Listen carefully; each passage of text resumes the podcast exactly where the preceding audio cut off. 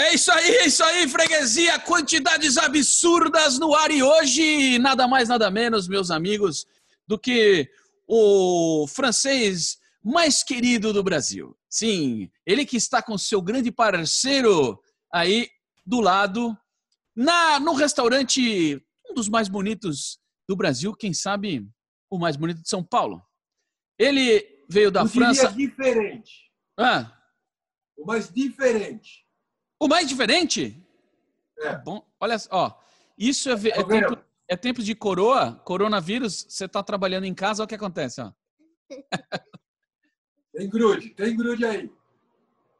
Esse cara não é mole, não. Olivier Anquier, hoje também junto com Benoît Moutrin. Benoît, falei certo seu nome, Benoît? Moutrin? Benoît Mathurin. Mathieu. Dans la Croatie, Olha, tá certo. Eu sou italiano e o Olivino é, é- é francês. Olivino, fala aí um pouco, como é que tá a sua vida nesse momento do Coronga? Muito calma. Muito calma. Uma vida muito calma, pacata.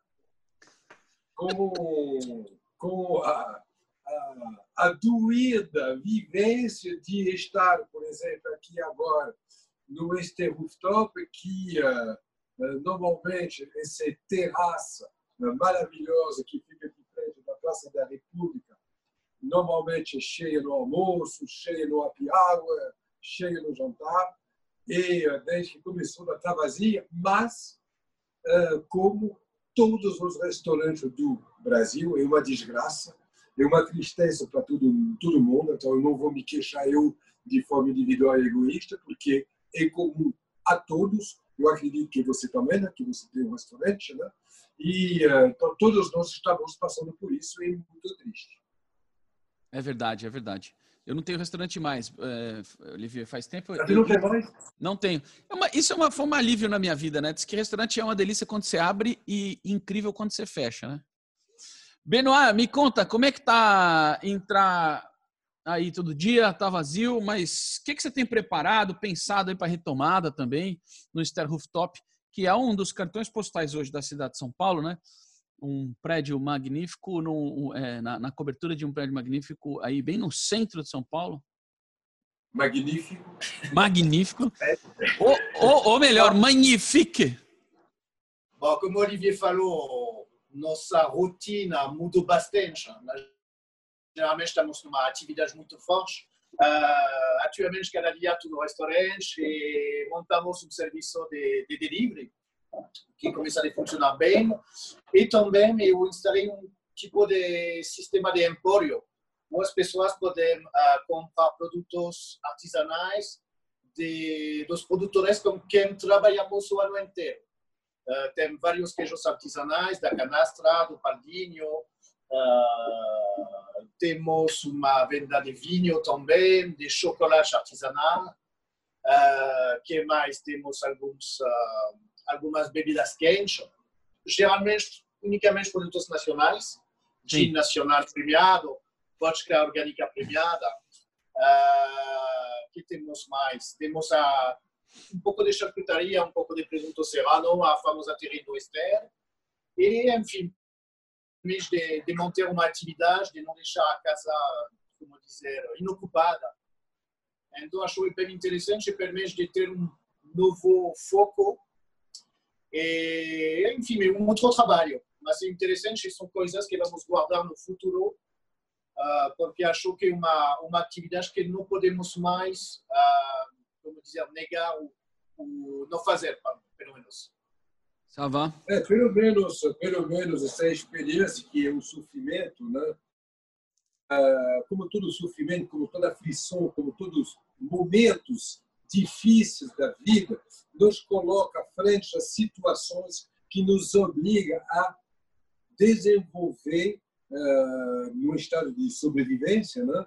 de desenvolver criatividade na nossa vida, que seja na nossa, no nosso modo de viver, como no nosso modo de trabalhar, de como a gente, né, de administrar e de eh, continuar a dar vida ao nosso negócio.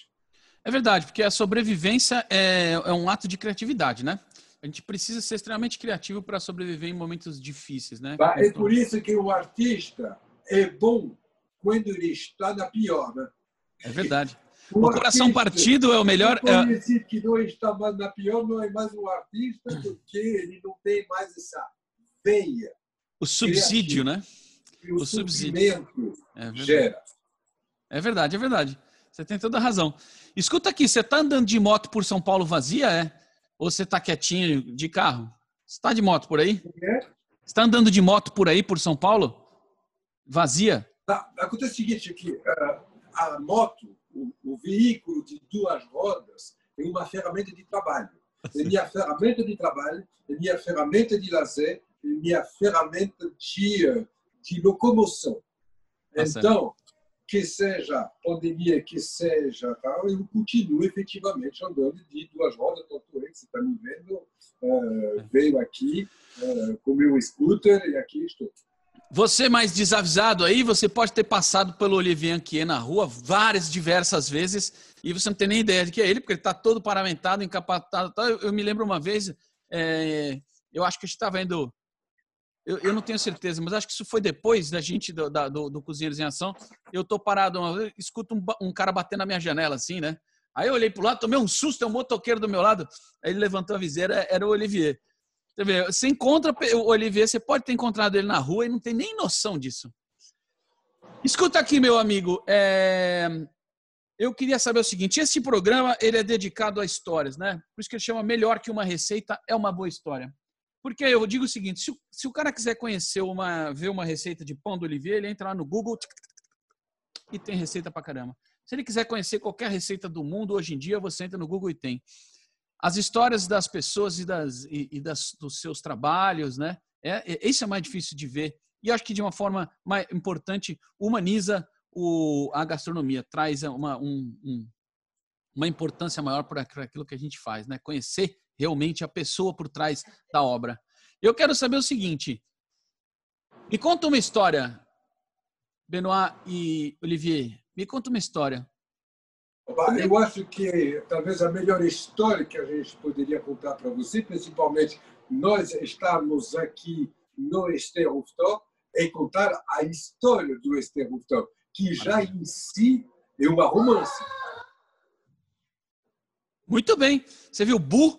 É, é a Nina. Não, é. Eu vi o, barulho atrás, falei, nossa, eu falei alguma coisa que assustou. Você sabe, você sabe, o Benoit, antes de vocês começarem a contar a história, eu vou contar uma história. É, há seis anos atrás, quase sete, essa pequena aqui nasceu, e ela nasceu no meio. Não, acho que um dia depois do final da gravação da primeira temporada de Cozinheiros em Ação. Né, nós estávamos fazendo juntos isso na GNT. E a gente ficou esperando, esperando tal, e ela não nasceu, né, Olivia? Lembra? Todo dia era no final, era ela vai nascer, ela vai nascer, ela vai nascer. A primeira pessoa que me ligou estava na maternidade. A primeira pessoa que me ligou foi Olivier. Até hoje. Eu chorei que nem criança. Muito obrigado, sempre. Pois é. Olivier, como é que é a história do Ster Rooftop? Eu vou começar, né, porque... A parte da história e a parte dele. Não, não, não. A primeira parte, com certeza. Não, para contar a história. Não, para contar a primeira parte, com certeza. O Esther nasceu de que forma? Primeiro, o que, que é o Esther? O Esther é um edifício. É o edifício Esther, que é um edifício, o primeiro prédio modernista do Brasil. A partir deste prédio, nasceu toda a história do arquitetura do modernismo do Brasil. E uh, esse prédio foi construído em 1937, aqui em São Paulo, 37. no centro chamado de Centro Novo, que de novo hoje não tem nada, porque ele é o centro, quer dizer, a, a parte antiga da cidade, mas novo em comparação à primeira uh, uh, realidade urbana de São Paulo, que é o centro velho, que é todo o centro, onde tem a bolsa de valor, onde tem todas as empresas, a prefeitura, que é logo, logo, logo, aqui, do outro lado do Oiagabaú. Muito bem.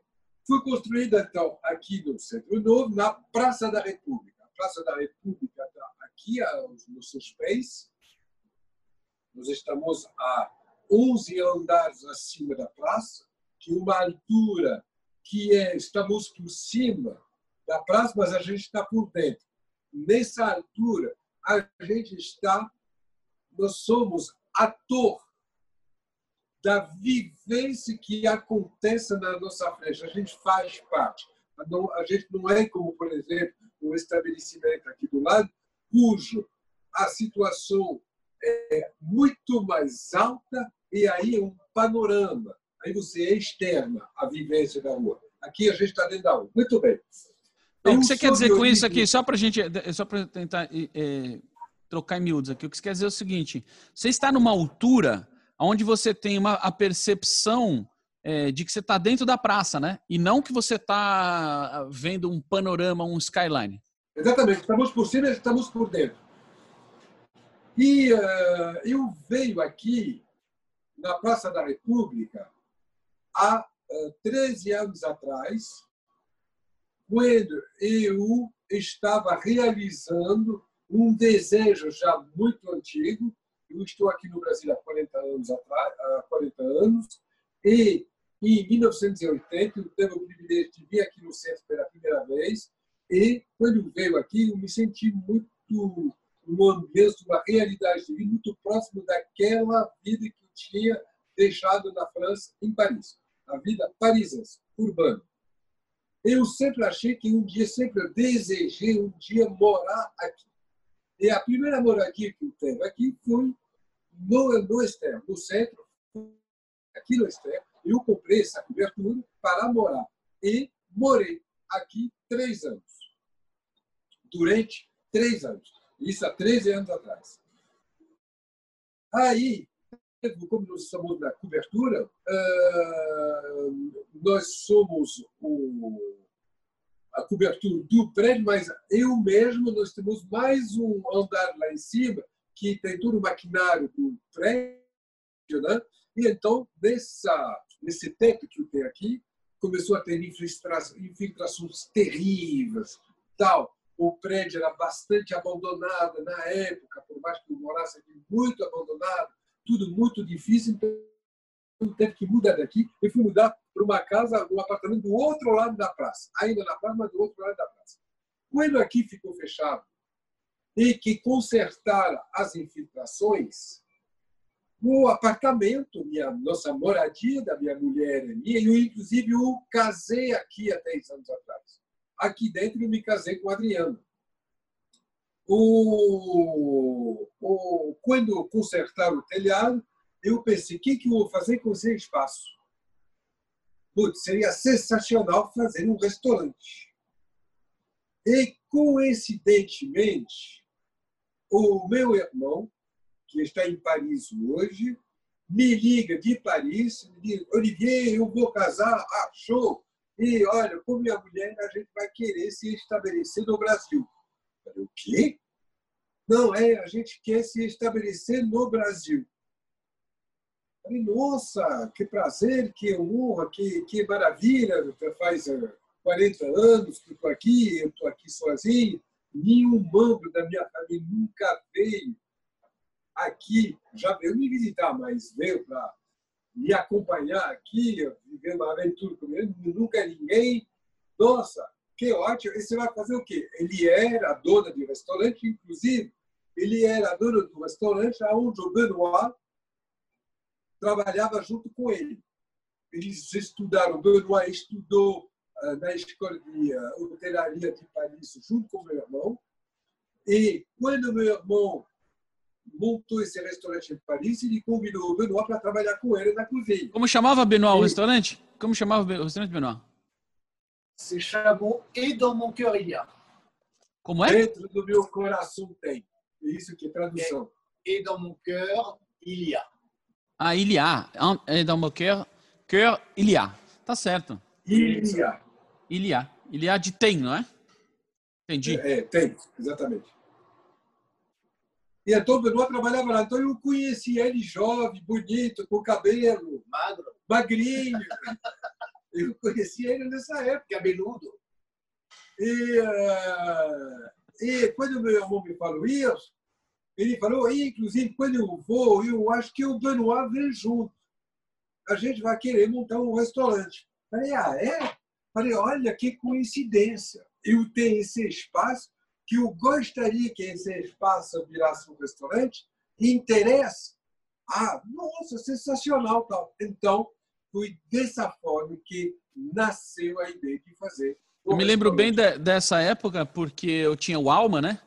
E o Benoit e seu irmão costumavam ir lá sempre, com as esposas, inclusive. Foram diversas é. vezes e a gente teve a oportunidade de conversar bastante. Eu pensei ontem que você foi o primeiro restaurante que eu, que eu visitei quando chegou no Brasil. Olha só! Que é. maravilha, que honra! Então eu, eu me lembro dessa época bem, eles conversando tal. Eu conheci seu irmão no programa, você levou ele no programa como convidado, lembra? E aí dali para frente a gente começou a se conversar e coisa e tal. Foi, é, uma, é, é muito, muito legal, foi muito gostoso essa época, uma época boa. E aí, a partir disso, demorou mais um ano e meio, quase dois anos até eles virem. Né? Enquanto isso, eu já comecei a fazer todo um trabalho de legalização, como transformar um prédio residencial em, uh, em prédio mixto, né? Então, isso daí demorou, no total quase seis anos. Né? Você pode imaginar, se, talvez você tenha uma ideia do que, que significa, uh, o que, que é a realidade de uma reunião, de uh, uma assembleia de condomínio, é, uma, é um negócio. Uma complicado. reunião de condomínio, eu sei bem como é que é. É, eu sei é bem, é uma delícia, é, é uma coisa linda. Então, imagina, imagina você encabeçar um movimento de legalização, de uma transformação de legislação de um prédio aonde você tem vários condomínios. Claro. Por isso que demorou seis anos. Mas, bom, acabou acontecendo e, e assim nós acabamos conseguindo abrir o Esther Rooftop, que é realmente um restaurante particular, diferente, estava falando, o mais bonito, um dos mais bonitos. Eu não entraria nesse mérito, sabe? É uma coisa muito complicada é, entrar nesse mérito, porque a beleza de um não é necessariamente a beleza de outro. Agora, que é um restaurante diferente, é diferente.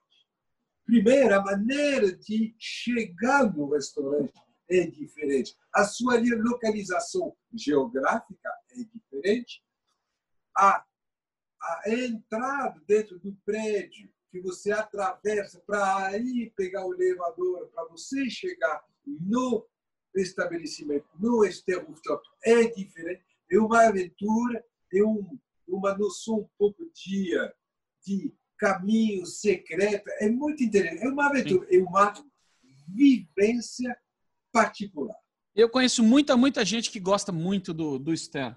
É, eu queria saber, Benoit, como é que foi para você é, trocar a França pelo Brasil? Não é fácil, a gente sabe que, e ainda hoje em dia, talvez cada dia mais é mais difícil. Apesar de que a gente, o Brasil é um país de imigrantes. Eu tenho duas irmãs imigrantes, uma nos Estados Unidos, outra na França, que fez exatamente a, essa, essa, o contrário, mora no Vale do Loire, está é, tá há muitos anos lá. E a gente sabe que as pessoas gostam de se mudar, mas é, nem sempre é fácil. Como é que foi para você assim a experiência? Primeiro, de vir para um, um, país onde você não falava a língua. Eu me lembro que no começo você falava nada, praticamente nada de, de português. bastante. Hã? Como é que foi isso? Não, o que aconteceu? Bom, uh, chegamos aqui no mês de novembro de 2014 e, bom, nossa adaptação foi muito facilitada por Olivier. Ele ajudou bastante, uh, então já foi bem mais fácil que no outro caso, vamos dizer. Uh, começamos a descobrir São Paulo mesmo, já, a cidade, que é uma cidade bem, uh, com uma, bem, uma atividade muito forte. Depois, bom, começamos a descobrir, começamos profissionalmente, por exemplo, eu precisei de rever bastante coisas. Primeiro uh, assunto que eu encontrei, comecei a olhar as carnes, por exemplo, tudo estava diferente da França. Os cortes, né? Os cortes das, das carnes. A primeira peixaria tinha talvez 50% dos, uh, dos peixes que não, não, não tinham o conhecimento desses peixes. Então, finalmente, foi um novo aprendizagem de vida profissional, mas foi bem interessante. Uma, uma experiência há 35 anos que, uh, que é interessante. Porque na França tudo estava organizado, tudo estava fechado, tudo estava. Existe, é, existe uma. uma um... de tudo, vamos dizer, e cheguei aqui e estava uma nova. Um novo nascimento, vamos dizer. Do ponto de vista assim. da restauração, a coisa está muito bem organizada há mais de 100 anos na França, né? Você tem escolas de, de, de, de é, da, da, da, construção da restauração, não é? Que está muito sim, sim. bem fundamentado. Aqui no Brasil não era bem assim. Aqui também tem um problema com mão de obra diferente, equipamento é diferente também, né? Está acostumado a trabalhar é, com uma ferramenta, com um equipamento. Obra, o, a, até a formação da, da mão de obra, que passa mais por faculdade, que na França temos um sistema de, de escola de aprendizagem, uma pessoa vai aprender metade do tempo na empresa, metade do tempo no, no, na escola, que acho muito interessante. Uh, e uh, não é isso, é isso. E uh, acho que a gastronomia já mudou bastante esses cinco últimos anos. Posso já ver uma diferença entre a minha chegada e os restaurantes que tinha na época. E agora eu acho que a gastronomia ganhou bastante. Está mais moderna, mais. O chefe Benoit, o chef Benoit eh, tem, tem seus, seus é, desafios, claro. Mas e o Benoit, o homem Benoit? Como é que é, como é, que é a transformação do hemisfério norte para o hemisfério sul, de uma, uma vida na Europa, é, das relações humanas muito diferentes das nossas aqui? Como é que, é essa, como é que foi essa adaptação, Benoit, é, do, do, da pessoa Benoit com a realidade é, é, brasileira? Porque o Olivier, ele está aqui há 40 anos, mas eu acho que o Olivier nasceu brasileiro, o coração dele é brasileiro. Porque ele é, ele é francês, mas ele é o francês é, mais é, carinhoso que eu conheço, mais é, é amistoso, é, extremamente. tem uma eloquência, né? Então, assim, ele tem essa coisa, ele é um brasileiro, ele é um sambista francês, né, cara? Mas como é que foi para você essa, essa, esse confronto com a realidade da vida, né? Das relações humanas e tal aqui no Brasil? Ou não teve?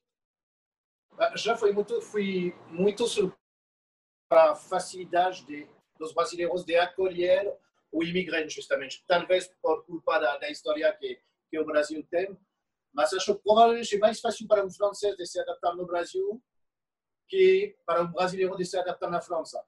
Uh, o povo está muito acolhedor. Eu tenho um exemplo que é muito básico, mas várias vezes eu me perdi um pouco no metrô e tinha sempre uma pessoa que parou para me indicar, para me perguntar se preciso de ajuda ou esse tipo de coisa. Eh, em Paris, acho, não sei se você concordou, mas acho que seria diferente. Eh, tenho o hábito de, de, de, brincar sobre o fato que em Paris acho que poderia morrer no metrô depois de três ou quatro dias perdido. Aqui tem sempre uma pessoa que tem já o sorriso, que vai te ajudar, que vai te acolher, que vai te indicar. E acho isso muito, muito legal, muito legal depois de três semanas no bairro, tinha um apartamento no, centro, depois de três semanas, todas as pessoas do bairro uh, já sabiam quem eu sou, que sou francês, uh, que morou agora no bairro e tinha sempre uma palavra, uma palavrinha legal e simpática para, para te cumprimentar, esse tipo de coisa. E isso é muito, muito legal, muito, muito interessante. Olivier, depois de todos esses anos no Brasil, você que, que é um, um brasileiro que nasceu na França, é, depois de 40 anos aqui, e claro, com todo o sucesso que você tem, cara, é, é, óbvio que tem, tem suas diferenças, mas ainda tem alguma coisa no Brasil que te, que te emociona ou que te espanta? Você tem visto esse momento que a gente então, tem vivido? uma coisa, o que, o que eu costumo dizer é que, uh, justamente, inclusive faz mais de 40 anos, né? porque fui em 79 que eu cheguei, é, então faz 42 anos. 41. Faz 42 anos que eu estou aqui. É, até hoje, até hoje, a cada esquina após de cada curva, alguma coisa me surpreende. Porque alguma coisa ainda fica diferente daquilo que eu conheci do meu nascimento até meus 20 anos de idade, quando eu cheguei aqui. Que é a cultura da, pela qual eu fui uh, educado e na qual eu cresci. Uh, e uh, e então, você, é isso que é magnífico, é que por mais que há décadas eu esteja aqui, eu estou todos os dias com os olhos arregalados de alguma coisa singela, diferente, que me surpreende, que puxa a minha curiosidade. Enxergar o mundo com esses olhos novos, né? Com esses olhos de criança, de quem viu a primeira vez, eu acho que talvez seja uma das maiores emoções que a gente pode ter na vida. Isso também nos faz olhar para a vida e para as coisas de uma maneira muito mais é, empática, generosa. Talvez por isso todo o seu sucesso. Agora você tem hoje uma coisa mais, mais interessante ainda na sua vida, que é depois de ter filhos grandes, já você tem uma princesa, uma filha nova, pequenininha. É, Bota a princesa nisso. Bota a princesa nisso. Eu, tenho, eu vejo as fotos, eu fico é, é, é, encantado. É, você sabe que eu, quanto eu gosto de vocês e tal, você da sua mulher, vocês são pessoas incríveis. Mas essa criança nova, o que é que, o que, é que ensina? Um, ca, um camarada, depois de, de muitos anos, depois de uma certa idade, então, já filhos grandes, tem um filho coisa. pequeno, o que é que a gente aprende com isso? Então, mas aprende muita coisa. Eu vou te dizer, primeiro, a melhor coisa que eu fiz foi a melhor coisa que eu fiz, o que quer dizer, a melhor, o melhor presente que a minha mulher me deu foi a, a, a Olivia. O que que acontece? Eu já tenho dois filhos grandes, né? Uma minha primogênita que tem 26 anos de idade, que é uma mulher uh, autônoma, uh, tem um filho de 22 anos de idade que, enfim, que já, já está na vida, né? E então, eu hoje tenho 60 anos, vida para 61, que dizer, seria a hora de cuidar, voltar a cuidar de mim. Quando eu falo voltar a cuidar de mim, porque até 30 e poucos anos de idade eu estava sem filhos, só cuidava de mim, Aí veio minha filha, depois o meu filho, então você vive para eles, você constrói para eles. E aí, uma vez que eles são autônomos, adultos, teoricamente você está cansado, teoricamente, justamente você deveria estar entrando numa curva descendente de atividade, e então ter filhos, nem pensar. Inclusive, antigamente, muito antigamente, você só tinha, ah, você ficava casado com a mesma mulher a vida toda, e quando você passou já ah, dos 40 e pouco, eh, você chegou nos 50, não tem nem condição da sua esposa né, fazer. Acontece que eu separei da mãe dos meus filhos, casei com a Adriana, que não tinha filha, e uh, dez anos depois ela me oferece uma, uma certeza que eu tinha que ela ia querer ter filhos, não que eu desejasse absolutamente, mas a partir do momento que eu assumi a Adriana, que nós assumimos se casar. Uma relação, né? Uma relação que. Pre... Óbvio, óbvio que ia ter filhos. Muito bem. Veio a Olivia. Na vida da Olivia, foi instantâneo. O amor paternal é o mesmo que eu tenho para os meus filhos, que eu estou tendo para ela, a Olivia, é o mesmo. Há uma diferença gigantesca. É que Olivia veio quando não tenho mais nada para provar a ninguém, nem mesmo a mim.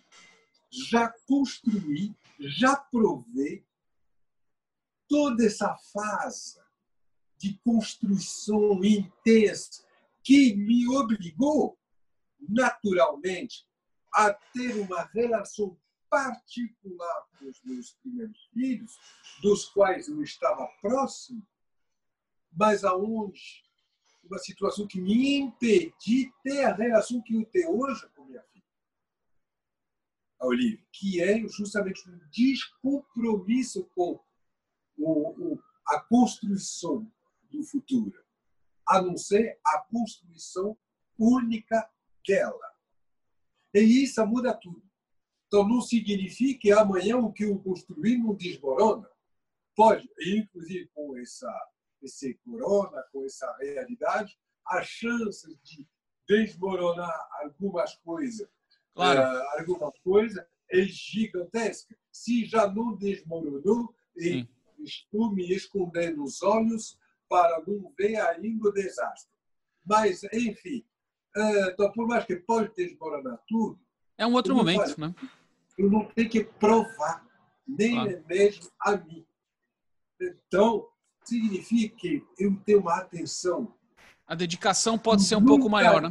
para meus dois outros filhos. E isso muda tudo. A relação que eu tenho com essa filha é diferente do que eu tenho com os outros. Claro. A relação dela comigo e a minha relação pessoal com ela. Também é outra mãe isso faz uma diferença também gigantesca. É, a sua relação com a sua mulher no momento da, da, da, da, da vinda da criança é muito importante, né? Porque quando você está numa relação harmônica, é, a, a, relação de família fica mais harmônica, né? Ah, não, não, mas isso daí não há dúvidas nenhuma, né? É impressionante o equilíbrio que essa menina tem justamente pela harmonia que existe dentro de casa.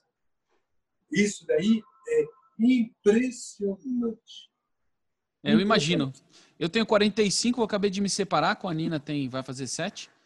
É, e eu penso muito nisso, nessa próxima fase. Se, obviamente, em algum momento eu me casar novamente com uma mulher talvez mais jovem, o que é possível. É, e aí, de repente, pô, vou querer ter outro filho depois dos 50 anos, né? Então é, é, é, uma, é, uma, é um desafio, mas acho que é um desafio gostoso. 50 anos. Não, eu tenho 45, mas é, eu, eu, digo, vamos, se eu me casar de novo, enfim, né? Uma coisa no é, futuro, é. depois de 50 anos, você ter outro filho. E, e, eu tenho. Acho que a sua experiência ela conta muito sobre essa experiência do homem, né? É, depois é, de ter filho novamente. Você tem filho, Benoit? Não. Não? Tu sem. Quantos anos você tem? Talvez. Procuro a mãe ainda. Quantos, quantos anos você tem? Tenho 41. 41? É. Pronto, Benoit, tá na hora. Vamos arrumar uma brasileira para você fazer um filho logo, fazer um brasileirinho aí, cara. Porque, entendeu? Para dar uma mexida, né? Botar uns balangandã aí, meu, nesse negócio, né? Acho que tu na, na boa idade. Tá, eu também acho. Diz que o homem, quando começa a perder o cabelo, tá na hora de ter filho. Como eu tenho muito Olivier também, a gente está no lucro. Escuta aqui, é muito bom. A gente podia ficar falando aqui horas e horas sobre as histórias de vocês, porque vocês têm muita história para contar.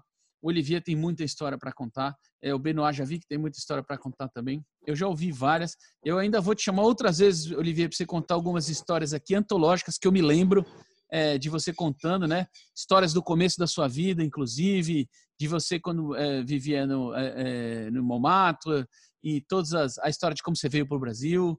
Essas são histórias boas de se contar. mas nós vamos encerrar por aqui, porque senão fica muito longo essa conversa. E esse negócio hoje em dia do, no, na internet, no YouTube, a gente tem um pouquinho mais de flexibilidade, né? As pessoas assistem e tal mas mesmo assim, se fica muito longo, a galera acaba não dando muita, é, muita atenção até o fim. Então a gente encerra aí num, num certo momento. Queria agradecer muito vocês é, por, esse, por esse tempo, pela história, pela conversa, pelo papo. Eu queria convidar todo mundo que está assistindo a conhecer o Ster Rooftop, que é um restaurante sensacional, é, que tem uma comida excelente. É um restaurante querido em São Paulo, destes dois monstros. Olivia, a padaria está aberta?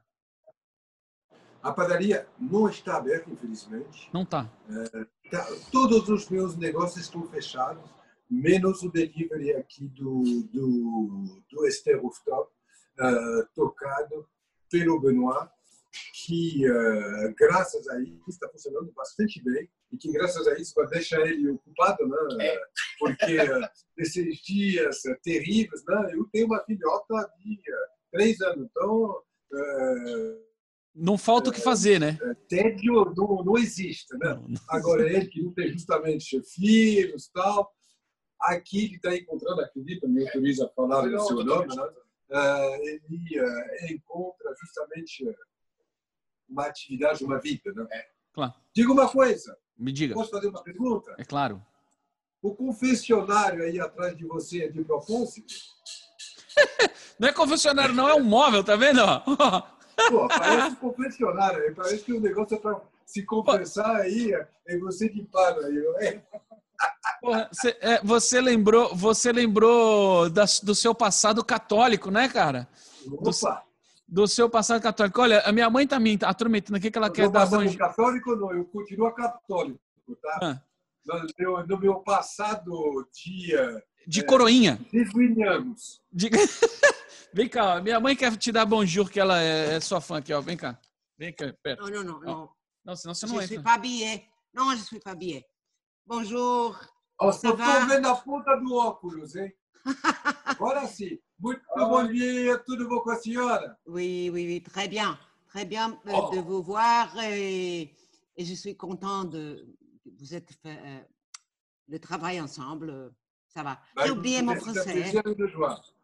Uh, bonjour, un bisou, um bisou entre não, les deux. Não tem problema, o Olivier também esqueceu o francês dele, né? Ei, Benoit, o Olivier também esqueceu o francês, né? Tem, o, o, sabe que tem uma coisa engraçada que acontece com a minha irmã, com as minhas irmãs, que elas começam a falar português e aí elas começam a misturar português com inglês ou português com francês e depois vira uma língua, né? Então que elas moram fora, né? Muitos anos. Você já você passa por isso também, Olivier? Misturar as duas e virar uma língua? Ué, você não sabe? Eu sei. Você não sabe? Eu sei em português. Eu inventei aí com você aí. Uh eu invento o tempo inteiro. Eu pego uma palavra francesa, trago para cá, dou é. uma brasileirada no sotaque e vai embora, né? E vai embora, é verdade. Senhores, foi um prazer imenso e inenarrável. É... Olivier, te ver agora. Faz tempo que a gente não se vê pessoalmente. Assim que acabar tudo isso, eu vou visitar vocês aí é, para matar a saudade. Dar um abraço grande em vocês. Mande um abraço para a família. Olivier, para Adriana e para Olivia. Um beijo grande para vocês. E é isso aí, freguesia. Você encontra aqui no Quantidades Absurdas em todas as nossas plataformas, assim como no Mundo Mesa, no Mesa Hub, em todas as plataformas da Prazeres da Mesa. Você pode assistir este episódio. Assista sem moderação, assista em quantidades absurdas, porque a alegria é isso mesmo. Um beijo grande para vocês e até já. A gente se vê já já.